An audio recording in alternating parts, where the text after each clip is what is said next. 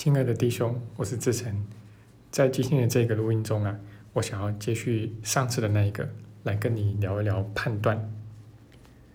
那么上一次呢，我有提到最近读了康纳曼的书，那他是著名的心理学家，也是诺贝尔经济学奖得主。那么他最近出的一本书叫《杂讯》，那在大陆的翻译叫《噪声》。那这本书呢，其实也让我想到之前读了他的上一本书。叫快思慢想，那么在大陆叫做思考快与慢。那这个康纳曼的书啊，就是包括他做的研究呢，其实都是属于认知心理学的领域啦。那么特别是在这个领域中的一个非常重要的分支，叫做决策 （decision making）。那我们其实每天都会做好多好多的一个判断，然后依据这些判断呢，再来做好多好多的决策。那从一些很小的事情，比如说晚餐要吃什么呀，然后到一些比较大的，比如说呃小孩要读什么学校啊，啊，那有时候可能会面临一些呃重大人生决策抉择啊，比如说要不要买房，那如果要买的话，要去哪里买，买什么样的房？好，那不过我们究竟是怎么样的去做出这些个？决定呢？怎么样？怎么样去做出这些个判断呢？其实说实在的，我们的心灵啊，就有如大海一般的这么深啊。那也可以说，这个做判断、做决策的过程呢，就好像是一个黑箱作业了啊。其实我们不太知道里面到底发生了什么事情。好，那当然，在过去一百多年来，心理学呢，对这方面呢，也做了蛮多的研究了。不过目前看来啊，这些研究都还在非常表层，因为心灵呢就好像大海一样的这么的深啊，呃，很可能比大海还深啊。因为其实按奇迹课程来说，心灵是无限的一个存在，它是没有边界的。那当然，它内部的一些运作机制哦，可能也非常的复杂。那还有很多东西可能是现今的科学也没有办法去研究的，比如说牵涉到前世今生吧。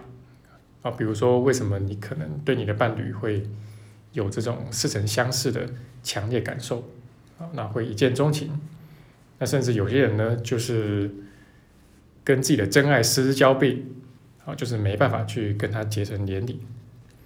那这个都可能跟前世的因缘、前世的记忆有一些关系。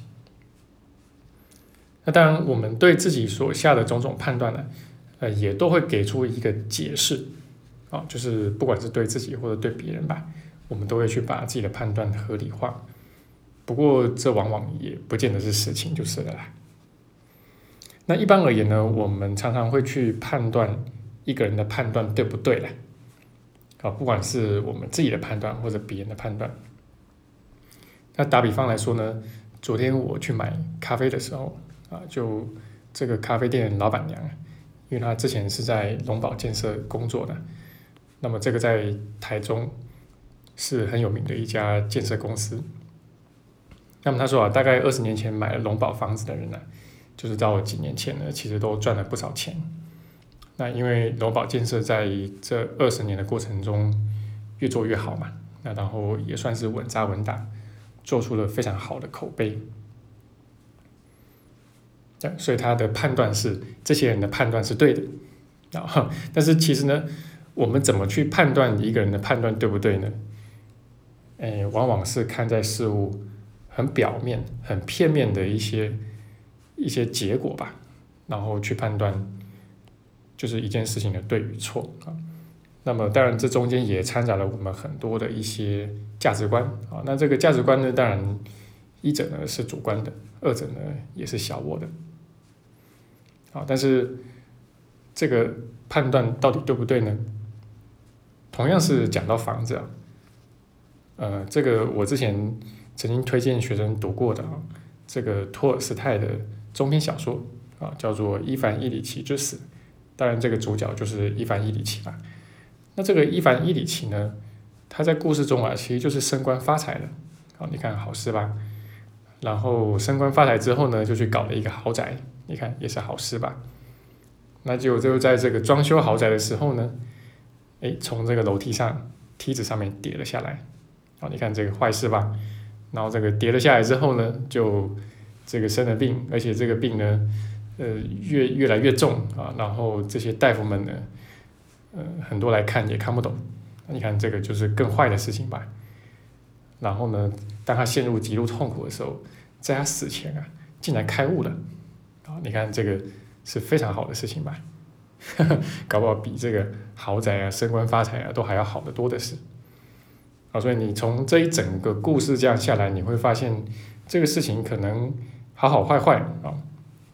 那你怎么样去判断说一件事情到底是好还是不好呢？一个人的判断到底是对还是不对呢？其实非常的困难，对不对？因为其实就像伊凡·伊里奇的故事啊，或者像这个塞翁的故事是一样的。那其实像这样的事情呢，你仔细去留意的话啊，天天都在发生。然后在你就是说活到今天的过程中啊，也在你的生命中肯定也发生了无数次。那尤其是我们学了奇迹课程之后，呃，一件事情你有真心的去宽恕的话，那么终究你会收到那份圣灵的礼物。那不管这个事情一开始表面上看起来是好还是不好，最终你都会收到圣灵的礼物。当然，这个礼物呢，最主要是在实相层面的。哎，当然你就是会离你的这个灵性实相会再挪近几步吧，然后你的内在逐渐能够获得一种笃定的平安。这个平安是你很明白，任谁任什么事情都拿不走的平安。那么从幻象层面来说呢，往往原本卡住的一些事情啊，也会能够柳暗花明，甚至呃峰回路转。那其实呢，呃，大部分的人呢，在大部分的时候啊，在做决定的时候、做判断的时候啊，确实都是跟着小我在走的。那这确实也是一个小我的世界。好，那按照奇迹个人的说法啊，呃，其实我们只要是跟着小我去做的判断，或者跟着小我去做的决定，就都是错的决定。啊，所以其实按其一个人来看呢，事情就会变得很简单。啊，如果我们要用世俗的标准去看的话，你会发现，其实我们很难去判断一个人的判断到底对不对。好，那但是按其一个人的这个角度来看，圣灵眼光来看的话，却非常单纯。啊，只要你是跟着小我去做的判断或者决定，那就是错的。啊，那即便呢，这个外在的结果一时之间看起来可能有好的结果。啊，但是呢，因为你是跟着小我去做的这个决定嘛，所以其实你所选择的这个内涵啊，就是你这个决定或者选择的内涵呢，其实还是基于小我的那一套。啊，就是你会发现你的内在深处呢，依然是分裂啊、定罪啊、恐惧啊这些东西，这些元素。那呃，如果我们的判断的是能够转成圣灵的眼光的话。啊，那你就会发现呢，哎，其实根本也没有什么决定是错的。为什么呢？因为其实你会遇上一些怎么样的人事物啊，呃，你就是会遇上。啊，那不管你再怎么努力的去避开他们，好，你终究会遇上你该遇上的那些人。好，那其实这些人呢，这些事情呢，就都是我们的镜子嘛。好，然后会映照出我们内在的问题。好。那当然，剩下的就是你要不要用宽恕的这个心态去面对这些问题嘛？还是说去否认这些问题，然后继续投射，认为是别人的问题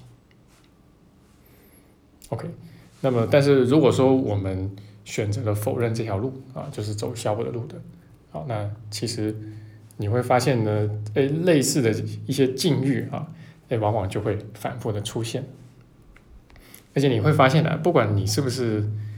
比较有钱，或者比较聪明，或者比较努力，或者比较有办法，比较有人脉，那其实该你学习的课题啊，呃，它总会跑到你面前来，哦，它而且一定是在对的时候会出现在你的面前。好，那么说了这么多呢，总而言之啊，就是外在这个世界不管怎么样是个幻想啊，那么呃，其实没有什么事情真的是好的结果或者坏的结果的。啊，你一定会遇到对的人事物啊。那会发生的事情就会发生。啊，那因为是幻象嘛，所以没有什么一定是好或者是坏。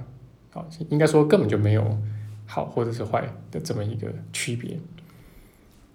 好，那如果这一部分就是说这个重点的你能够了解的话，能够有所体会的话，呃，那应该会松一口气。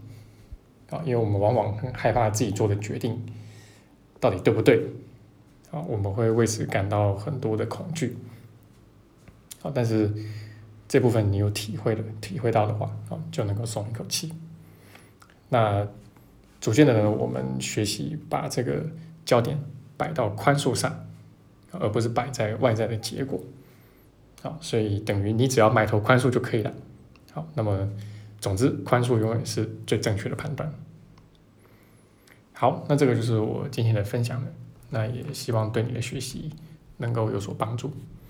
那么也很感激，呃，在最近这段期间赞助我们团队的同学。好，那让我们的团队可以持续提供优质的服务。谢谢你们。